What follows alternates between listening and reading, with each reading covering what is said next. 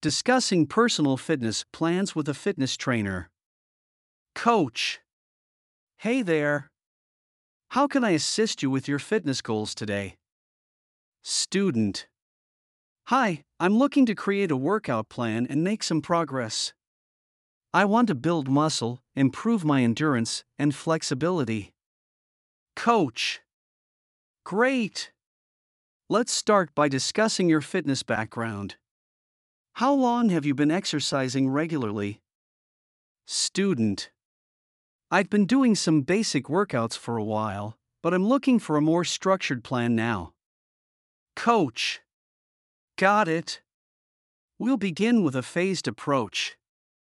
We'll focus on strength training three times a week, targeting different muscle groups each time to ensure balanced development.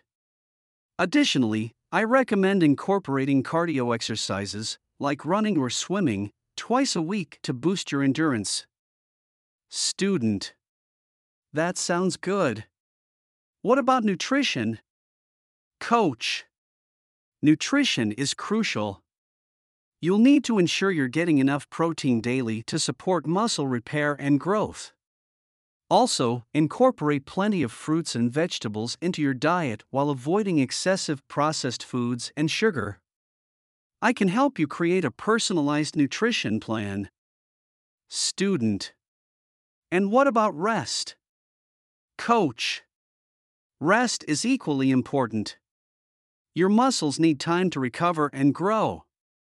I suggest at least one to two days of complete rest each week and prioritize getting enough sleep to aid in recovery. Student. Sounds good.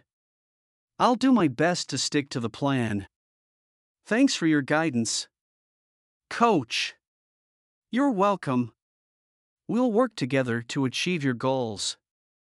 If you have any questions or need adjustments along the way, feel free to let me know. We'll regularly assess your progress and make necessary plan adjustments to ensure you reach your goals. Congratulations on completing the challenge.